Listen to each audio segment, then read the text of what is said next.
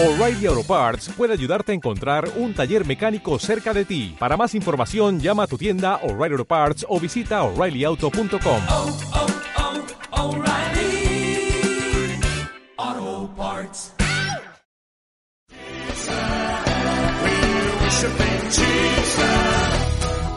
El Ministerio Poderosa Visión de los pastores José y Graciela Meneguzzi presenta Atrévete a ser uno con Dios.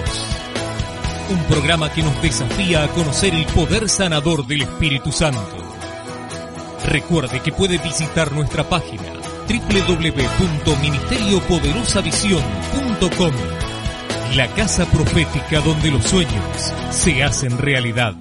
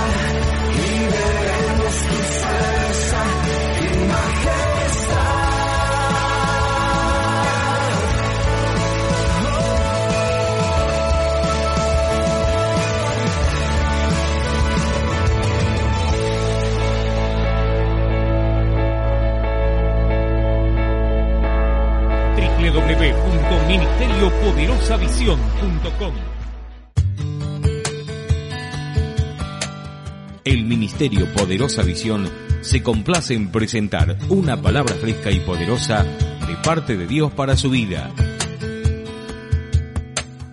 La profeta Graciela Meneguzzi, escritora y conferencista internacional, nos trae una revelación del cielo para cambiar nuestro destino y de esa manera bendecir a nuestra nación. Preparémonos para escuchar lo que Dios nos quiere enseñar en esta hora. La sabiduría puede salvar nuestras vidas y esa sabiduría viene del trono. Por eso quiero hablar acerca de este arroyo y también el proceso que tuvo Elías desde el arroyo al Carmelo. A veces queremos estar allá arriba en la montaña, pero para eso hay un proceso. Y yo le puse aquí, estoy como en la escuela de profeta, entonces no le puse ahí a su hoja porque la tengo yo. El arroyo se seca solo para que los cuervos desaparezcan y aparezca la viuda. El arroyo se seca solo para que desaparezcan los cuervos y aparezca la viuda. Los cuervos es, sinónimo, diríamos, de, de maldad, de pecado, de mundo. Y la viuda de iglesia. Amén. Y justamente hay un proceso en el que nosotros entramos a la iglesia y comenzamos a lidiar con algunos cuervos. Esos cuervos son esos, hermanitos por ahí, ¿no? Que usted ve que no están totalmente cambiados, que no están totalmente transformados, que le ponen el pie cuando usted quiere hacer algo, ¿verdad? Pero que le dan de comer. Le dan de comer. ¿Por qué? Porque lo atienden a la puerta, le dejan entrar, le muestran el lugar donde se va a sentar, le predican la palabra en los grupos. Y usted dice, pero son... Bueno. Mateos 3:11, le hago la introducción, dice, yo a la verdad, dice Juan el Bautista, otro profeta, yo a la verdad os bautizo en agua para arrepentimiento, pero el que viene tras mí, cuyo calzado yo no soy digno de llevar, es más poderoso que yo, él os bautizará en Espíritu Santo y fuego. O sea, el final es el fuego, el final es la presencia del Señor. El logro es alcanzar la parte más alta a lo que Dios nos llamó. Es manejar el nivel superior de revelación, de capacidad, de entendimiento. Pero comenzamos con los cuervos. Dice también Hechos 3:25, porque aquí vamos a hablar un poco acerca de este proceso y vamos a ver que nosotros somos parte de esa unción profética y que somos más que parte de la unción profética, somos hijos de los profetas. Hechos 3:25 dice, vosotros sois los hijos de los profetas y del pacto que Dios hizo con, con nuestros padres, diciendo Abraham. Somos hijos de Abraham por fe. En tu simiente serán benditas todas las familias de la tierra. O sea, aquí es cuando tenemos la promesa, somos hijos de Abraham y somos hijos de Abraham como profeta, tenemos la unción profética de lo que Dios le prometió a Abraham, porque esa es la unción profética. Dios se lo promete a uno y se lo cumple al otro. Se lo prometió a Abraham, en ti serán benditas todas las naciones de la tierra. Sí, las familias, sí, pero ¿en quién se cumplió? En usted y en mí. Nosotros somos los que tenemos que bendecir los hogares a través de la predicación de la palabra. Esa misma unción nos bendice también a nosotros. Siempre existe una meta mayor, un nivel más alto. Esto es de lo que yo quiero hablar, un propósito más importante de lo que vivimos al presente. Dios nos llama a eso. Dios nos llama a salir de esa mediocridad que el diablo muchas veces pretende dejarnos en esa situación, en esa angostura, en ese chorrito de agua del arroyo, en esa, en ese lugarcito donde, como yo le decía, no quiero hablar con nadie o no quisiera tratar con aquel o lo que sea. Hay una cosa que Dios le da al creyente y si es el poder de hablar con todos, de manejarse con todos los niveles, de entender a cada uno en su necesidad, porque justamente todos estamos en un proceso. Amén. El que no entienda eso es aquel que dice, yo con este no hablo, yo con aquel no me manejo. No, yo voy a la iglesia, pero yo hago la mía, yo me siento ahí y no me involucro. Primera de Reyes 16:30, y le digo que en esto le va a ir la bendición a usted en cuanto a lo personal, en lo familiar, en lo económico, como decía recién el apóstol. ¿Por qué? Porque la unción acarrea toda la bendición. Si hubo una persona que era bendecido, fue Abraham. Abraham fue riquísimo y sus hijos lo fueron. Y el Señor, a través de esa línea profética, nos bendice a nosotros con la misma unción. No es otra unción, es la misma unción.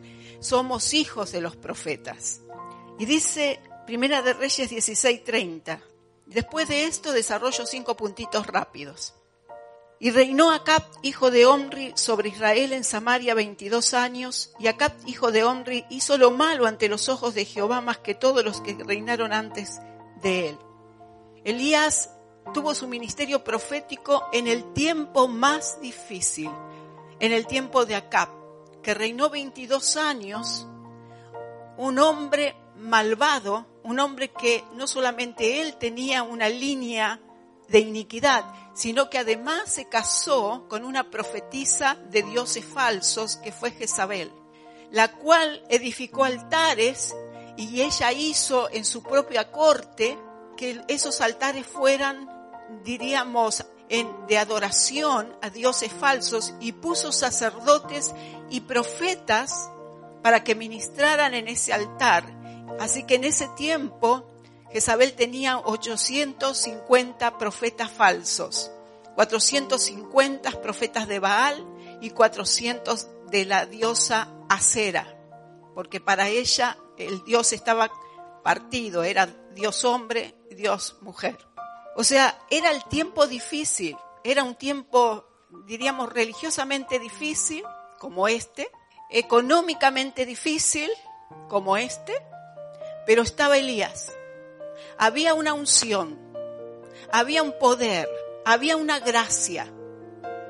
Y nosotros somos justamente los hijos de, los hijos de los profetas que a pesar de las necesidades, de las situaciones y de todas las cosas que podamos estar atravesando como nación, como diríamos también como latinoamericano, a pesar de todas las situaciones que podamos estar enfrentando, nosotros tenemos una unción sobre nuestra cabeza. Y como dice también Isaías, sobre toda gloria habrá un dosel. Sobre toda gloria habrá una cobertura, habrá una gracia y habrá una defensa. Gloria al Señor. Así que lo primero aparece en el capítulo 17 de Primera de Reyes, vamos a leer el verso 1, aparece Elías aparece. Porque así es de repente. Amén. Dios te unge de repente. Quizás estás en una reunión y fa, te cayó la presencia del Señor, entraste a profetizar, los milagros se comienzan a suceder porque la unción del Espíritu Santo es lo que gobierna cualquier otra fuerza y tenemos que anhelar eso. Y estamos en tiempos donde vamos a comenzar a rememorar el Pentecostés, así que tenemos que estar prestos a recibir un nuevo Pentecostés. www.ministeriopoderosavisión.com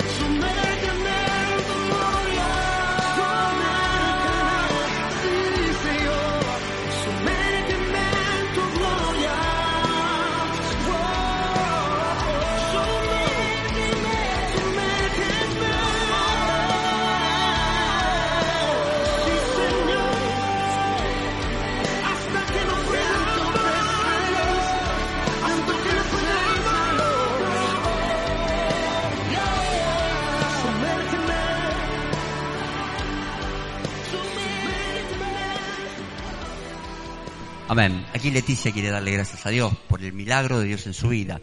Ella, 38 años, estuvo orando por su hijo. Y días atrás, eh, hace poco tiempo atrás, la profeta dio una palabra acerca de una persona que estaba orando y, Dios justamente determinó estos 38 años. Hoy podemos ver el milagro de Dios sobre la vida de Leticia porque su hijo fue liberado de, vicios, fue liberado de adicciones y hoy eh, está eh, arrepentido y está limpio para la gloria de Dios. Gloria a Dios. Un fuerte aplauso con alabanza, con gozo, con alegría. Gloria a Dios.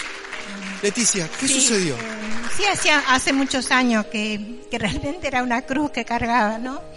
Y un- una reunión de Parne, la profeta habla del, del que estaba postrado hacía 38 años en esa, que no había quien lo suba al estanque, ¿no? Y entonces ella dijo, sí, entonces ella dijo, este, que, que era mucho tiempo y que quizás había alguien que estaba sufriendo eso, ¿no? Y yo levanté, y dijo, sí, que uno quería decir, yo levanté mi mano, pero ahí empezó un cambio en él, vino dos o tres veces a- acá y fue libre, no, no lo íbamos a internar y él llegó un momento en que ya dijo que no podía más y que quería internarse, y le conseguimos todo, se le saludó al apóstol, a Daniel, todo, que se iba a internar. Pero dice que él se le fue la, la gana de drogarse, se le fue el vicio. A él, él cuando lo- nosotros lo llevamos, lo internamos en una granja, y a los dos días apareció en casa porque dijo que no tenía necesidad de estar en ese lugar porque él ya no se drogaba. Gloria a Dios.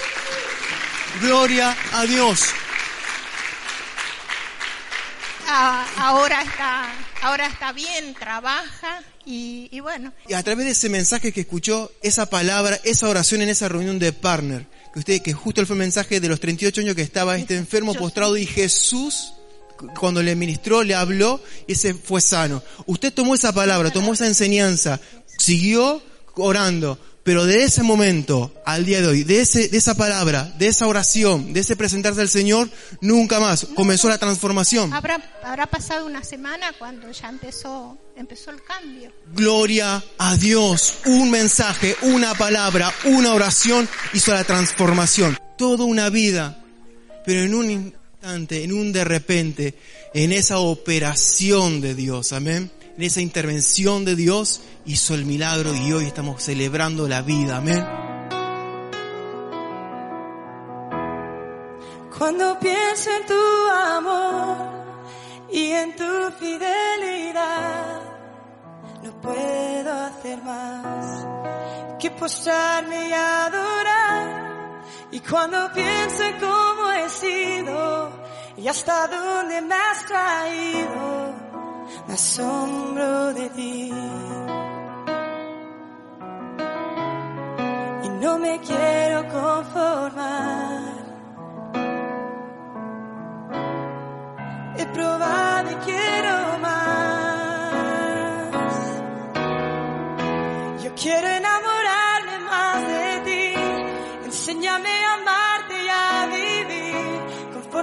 justicia y tu verdad. Con mi vida quiero adorar con todo lo que tengo y lo que soy. Todo lo que he sido te lo doy. Que mi vida sea para ti como un perfume a tus pies.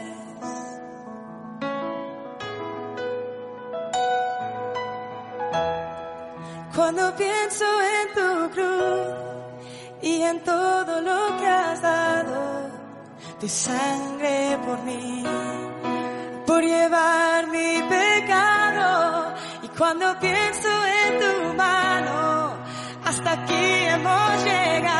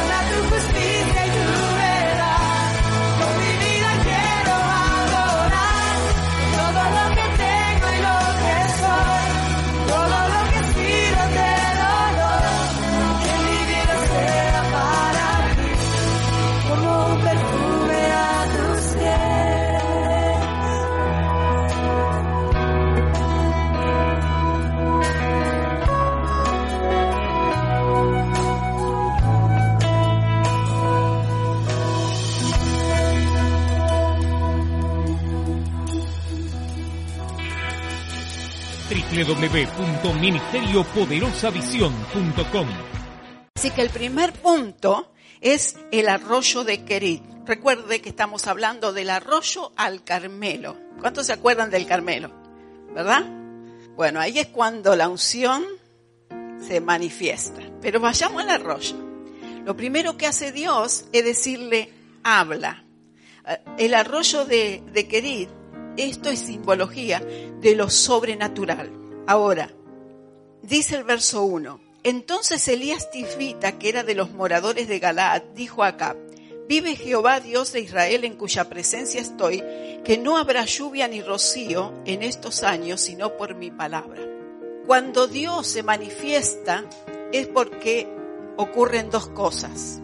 Dios trae juicio para el mundo que no le conoce o no lo quiere conocer, o los desobedientes, o Dios quiere bendecir a su pueblo.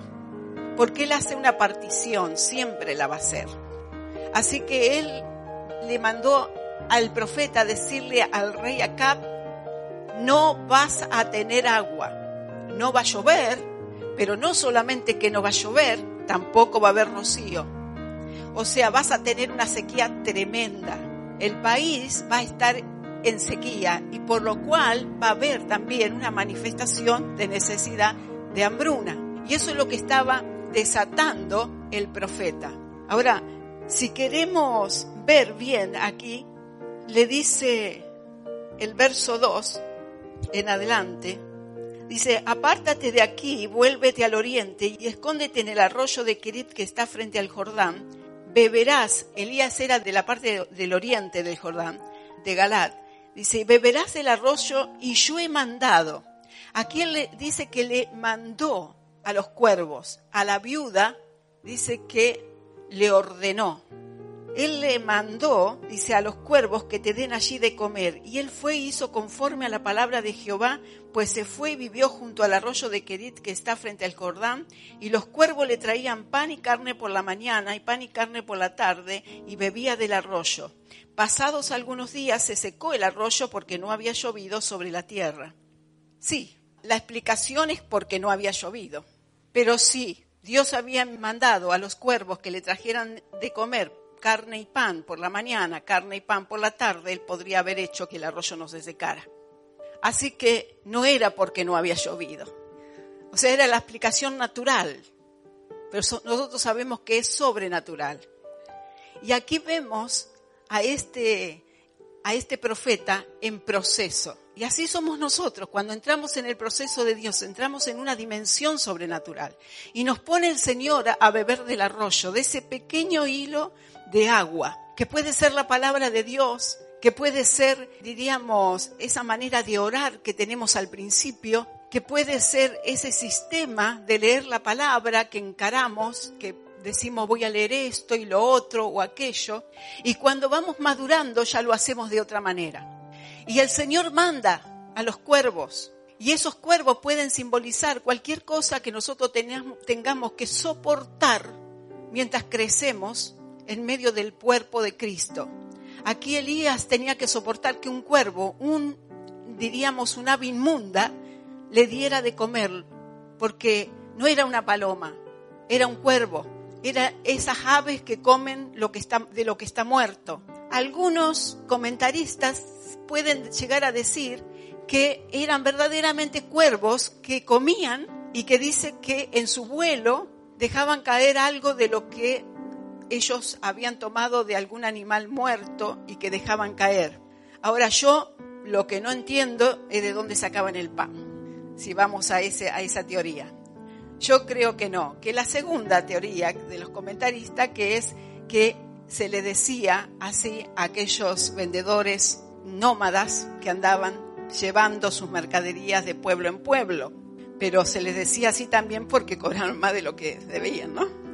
Entonces, eh, yo creo que eso era.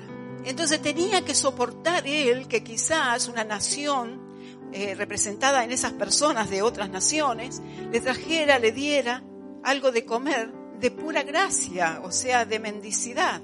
¿Y cuántas veces nosotros tenemos que soportar algo que no nos gusta, pero tenemos que crecer? O quizás tenemos que, bueno, aceptar eh, algunas situaciones, pero tengo que crecer, tengo que escuchar, tengo que obedecer.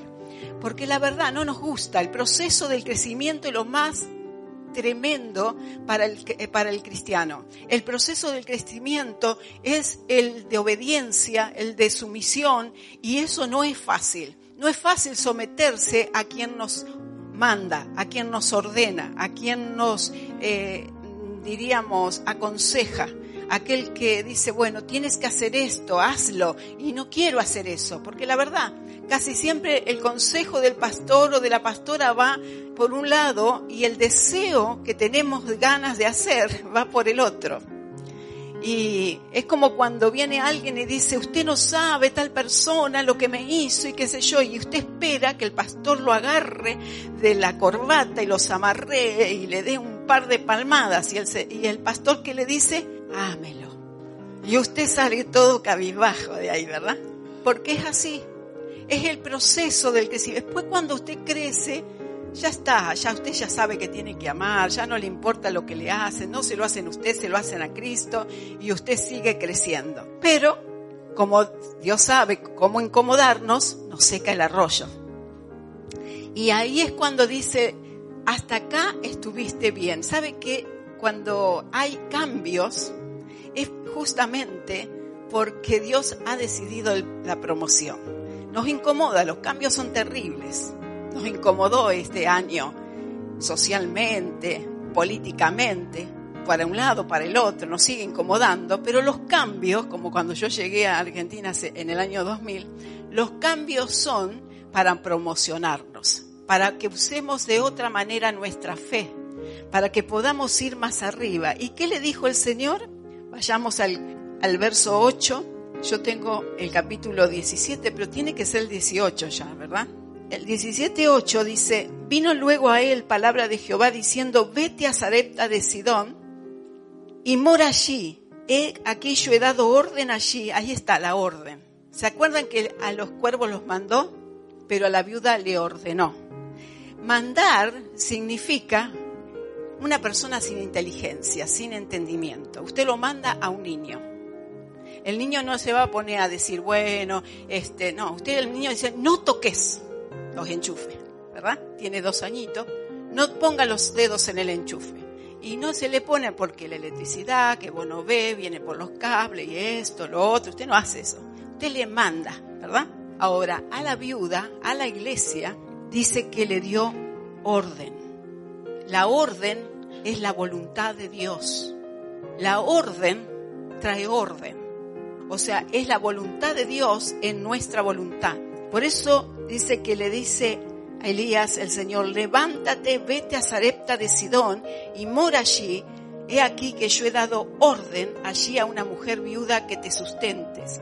Entonces él se levantó y se fue a Sarepta y cuando llegó a la, puerta de la ciudad, he aquí una mujer viuda que estaba allí recogiendo leña y él la llamó y le dijo, te ruego que me traigas un poco de agua en un vaso para que beba. Y yendo ella para traérsela, él la volvió a llamar y le dijo, y te ruego que me traigas también un bocado de pan en tu mano. Y ella respondió, vive Jehová tu Dios que no tengo pan cocido, solamente un puñado de harina tengo en la tinaja y un poco de aceite en una vasija. Y ahora recogía dos leños para entrar y prepararlo para mí y para mi hijo, para que lo comamos y nos dejemos morir. Elías le dijo, no tengas temor, ve y haz como has dicho, pero hazme a, mí primero de ello una pequeña torta cocida debajo de la ceniza y tráemela y después harás para ti y para tu hijo. Porque Jehová Dios de Israel ha dicho así, la harina de la tinaja no escase- escaseará, ni el aceite de la vasija disminuirá, hasta el día en que Jehová haga llover sobre la faz de la tierra. Entonces ella fue e hizo como le dijo Elías y comió él y ella y su casa muchos días. Y la harina de la tinaja no escaseó, ni el aceite de la vasija menguó, conforme a la palabra que Jehová había dicho por Elías. Aquí está la promoción. Aquí está el crecimiento. Lo primero era lo sobrenatural, aquello que venía como un hilito, como un arroyo, aquello que bueno, que uno va bebiendo y va creciendo a través de beber el agua de vida, la palabra de Dios. Pero también el Señor quiere que no nos quedemos en esa dimensión, que no siempre dependamos de los cuervos, de esas personas o esas situaciones o esas cosas que a pesar de hacernos bien por un lado, tam- tampoco nosotros le podemos cambiar, no podemos alterar. Dios quiere que seamos parte del propósito de la viuda, de la iglesia. Él quiere que podamos entender las cosas más altas y que podamos manejar el léxico espiritual, que nosotros podamos hablar la palabra como hijos de los profetas y donde haya una necesidad cambiarla y donde haya esta situación de escasez podamos decir, dice que la palabra se cumplió, la palabra que habló Elías esa palabra se proclamó, se escuchó en lo espiritual y esa palabra trajo el resultado. Nosotros si no aceptamos los, los, diríamos, los dolores o no aceptamos las incomodidades del principio, del crecimiento, si no aceptamos las condiciones para el crecimiento, porque usted quizás dice, bueno, ¿por qué Dios no me pone en este lugar? ¿Por qué Dios no me hizo lo otro? Porque yo tengo que atravesar una situación como esta. ¿Por qué yo tengo que atravesar esta situación? Mi hogar, mi casa, mi esposo, mi, mi esposa, mis hijos, eh, condiciones, problemas de económicos, problemas físicos. ¿Por qué Dios me puso en este lugar con estas condiciones, con estos cuervos, justamente porque esos cuervos nos van a hacer sumisos, nos van a hacer depender de Dios, nos van a dar el crecimiento, porque es allí en el lugar hostil donde nosotros obtenemos el crecimiento. Nunca vaya a pensar que el crecimiento lo va a tener allá arriba en la montaña. En la montaña usted va a realizar el propósito de Dios,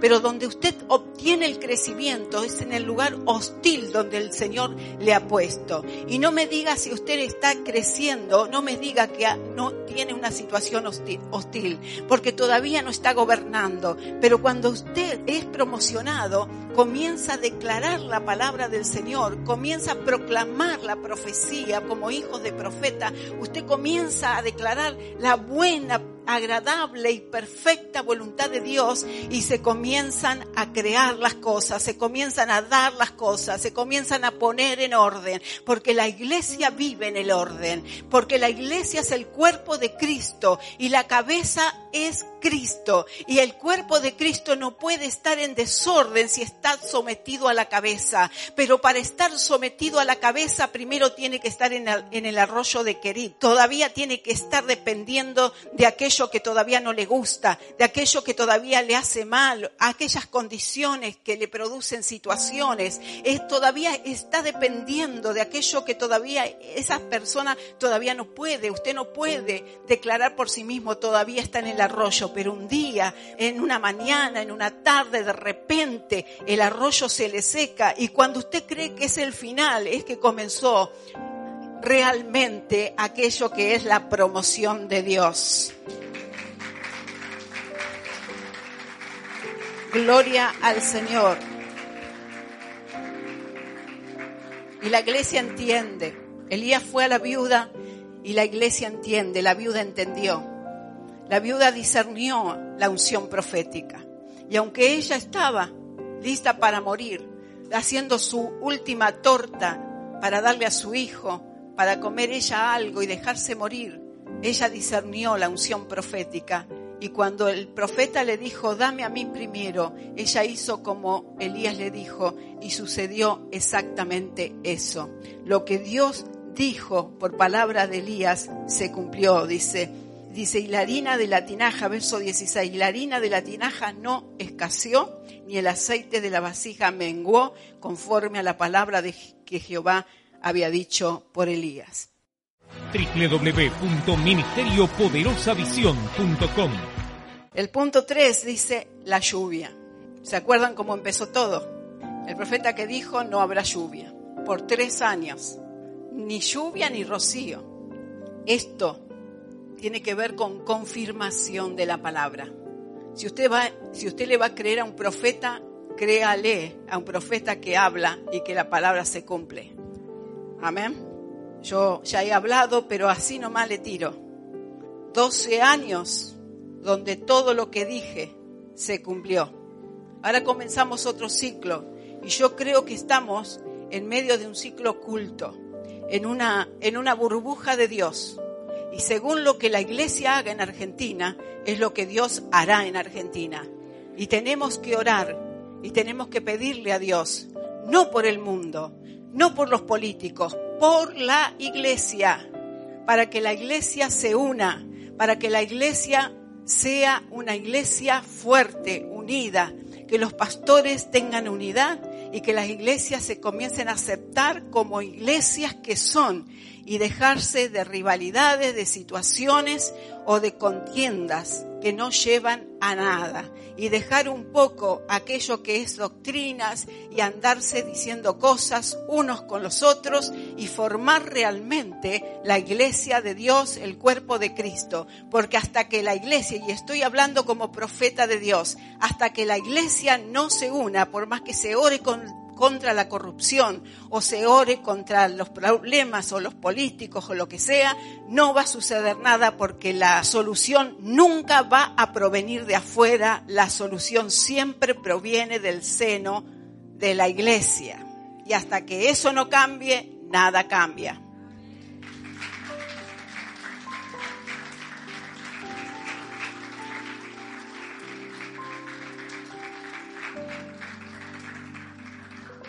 Así que tres años dijo Elías, y aquí se cumplieron los tres años. La palabra que se proclama con fe se cumple, tiene el respaldo del cielo. 18.1 de Primera de Reyes dice, pasados muchos días vino palabra de Jehová a Elías en el tercer año, diciendo, ve, muéstrate acá y yo haré llover sobre la faz de la tierra. Aquí comienza otra etapa. Aquí va a haber lluvia, aquí, van, aquí va a cambiar la situación. Aquí Elías ya no estaba proclamando una sequía, sino que estaba proclamando un desarrollo, proclamando algo bueno, algo que venía a bendecir la tierra. Yo recuerdo estos años cuando decía, de las entrañas de la tierra van a salir los recursos, de eh, lo- las grandes cosechas que el Dios iba a bendecir los campos, iban a haber grandes cosechas. Hermanos y hermanas, las cosechas se han perdido. La situación hoy es terrible.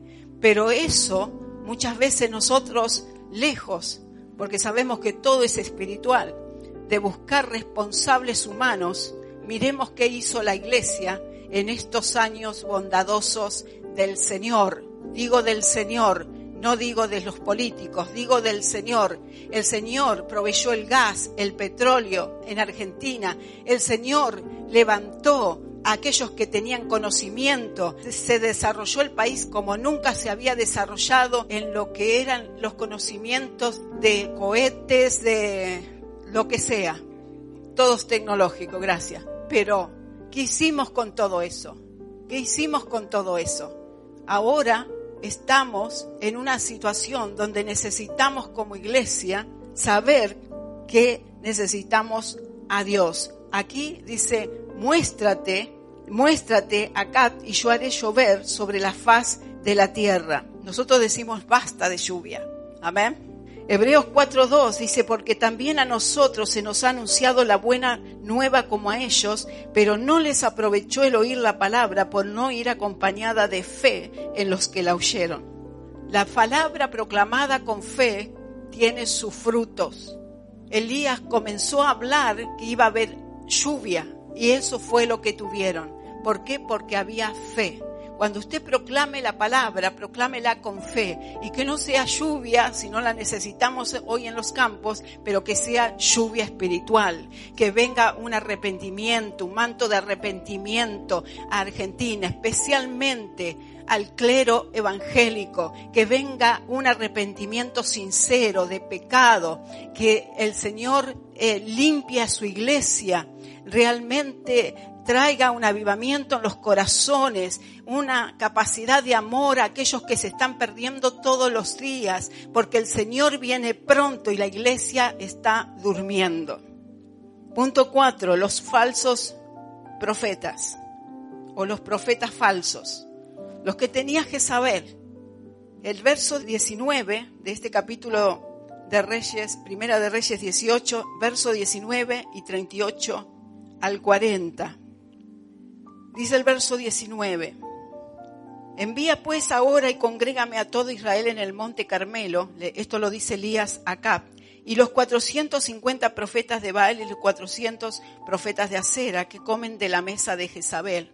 Que comen de la mesa significa que estaban en pacto. Ellos tenían pacto con lo satánico. Tanto Acab como Jezabel tenían eh, pactos con lo satánico. Hoy hay muchos gobernantes que tienen esa clase de pacto, que consultan a los brujos. Por eso necesitamos un avivamiento de oración, de arrepentimiento.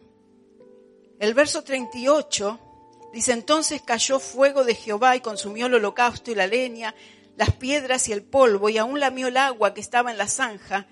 Viéndolo todo el pueblo se postraron y dijeron, Jehová es el Dios, Jehová es el Dios. Entonces Elías le dijo, prended a los profetas de Baal para que no escape ninguno. Y ellos los prendieron y los llevó Elías al arroyo de Sisón y allí los degolló. En la presencia de los verdaderos profetas, los falsos pierden la cabeza. Amén.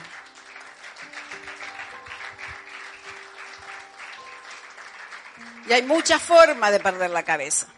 Y es posible que usted esté atravesando situaciones donde los falsos profetas, los profetas de la baja estima, de la enfermedad, de la escasez, de la miseria, están continuamente profetizando, diciéndole cosas aún del pecado, de la clase que sea. Esos falsos profetas que hacen pacto con Satanás, que hacen pacto o vienen directamente del infierno a traerle temor, angustia, ese desasosiego, esa apatía inclusive por las cosas de Dios. Mire los años que tengo de predicar al Señor.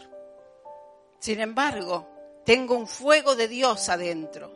Estoy haciendo mil cosas a la vez, preparando un sinfín de cosas, especialmente para este año. Pero tengo un fuego de Dios. Pero cuando nosotros nos dejamos engañar con los falsos profetas, perdemos la fe. Y la unción profética que tenemos, no la declaramos, no la proclamamos, no la usamos y las cosas siguen siempre igual. Y usted dice, como decía el, apóstol anteriormente, Dios no funciona. No, el que no funciona es usted. Entonces dice, cuando vieron el verso 38, entonces cayó fuego de Jehová. Yo le dije, del arroyo al Carmelo, del agua al fuego. No se conforme con el agua solamente. El bautismo de agua es para arrepentimiento, el de fuego es para que tenga el poder.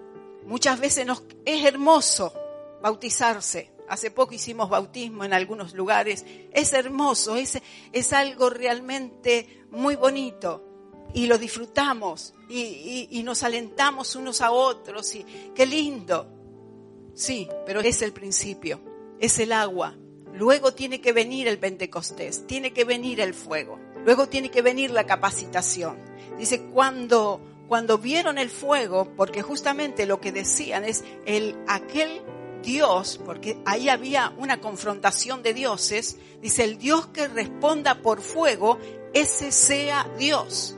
Si usted no está con el fuego de Dios y quiere predicar, el Dios de los demás va a ser más fuerte que el suyo.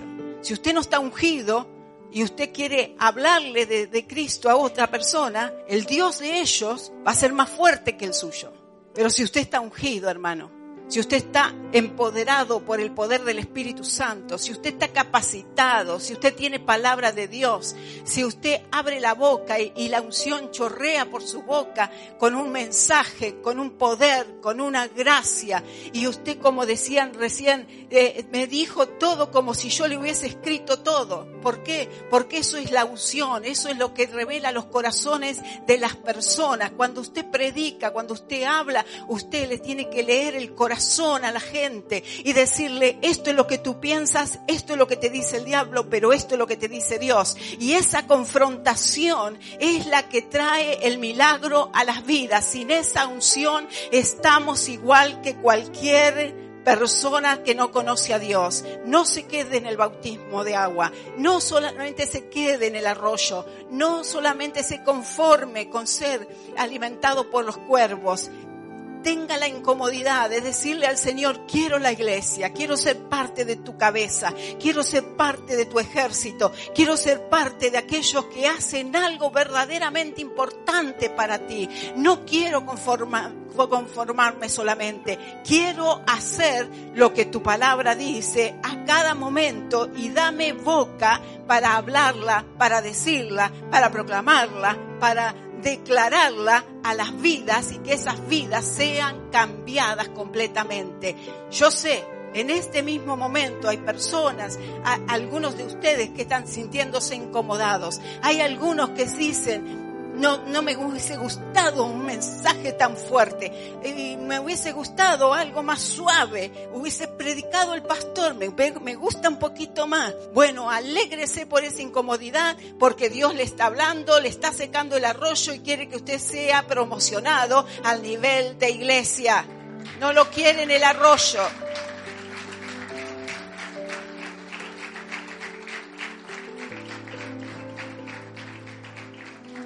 Dice, viéndolo todo el pueblo, qué hermoso, ¿no? Viéndolo todo Argentina, se postraron y dijeron, Jehová es el Dios, Jehová es el Dios.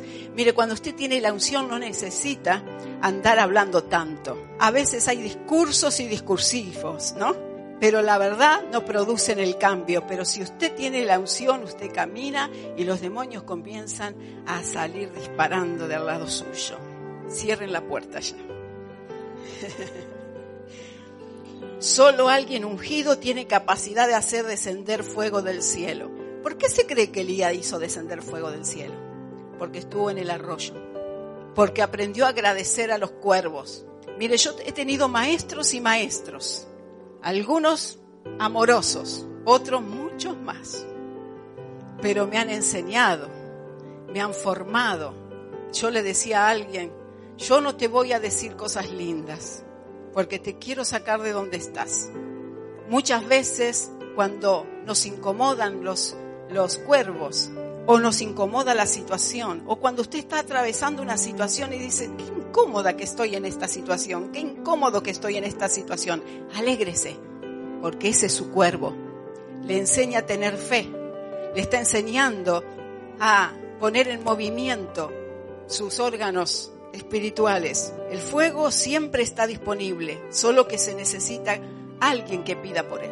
Los hijos de los profetas, dice que van a ser, sus corazones van a ser vueltos a los padres.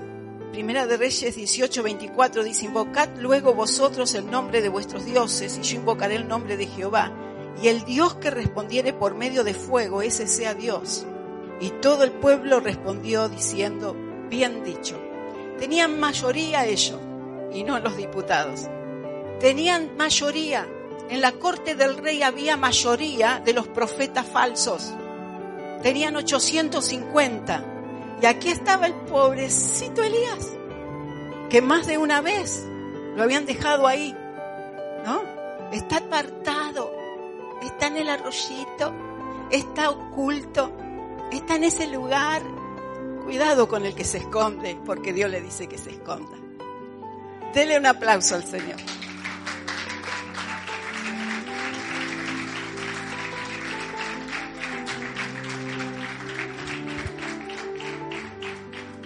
Al verdadero profeta no le gustan mucho las luces. Primera de Reyes 18:37. Dice, respóndeme Jehová, respóndeme para que conozca este pueblo que tú, oh Jehová, eres el Dios y que tú vuelves a ti el corazón de ellos. ¿Cómo volvemos el corazón de la gente hacia Dios? ¿Con un discursito psicológico? ¿Con ayuda? ¿Con un librito de autoayuda? No, con fuego. Desciende, Señor, con fuego. Con fuego. Los corazones se vuelven con fuego. www.ministeriopoderosavisión.com Gracias por compartir este momento juntos. Recuerde que puede visitarnos en www.ministeriopoderosavisión.com, la casa profética donde los sueños se hacen realidad.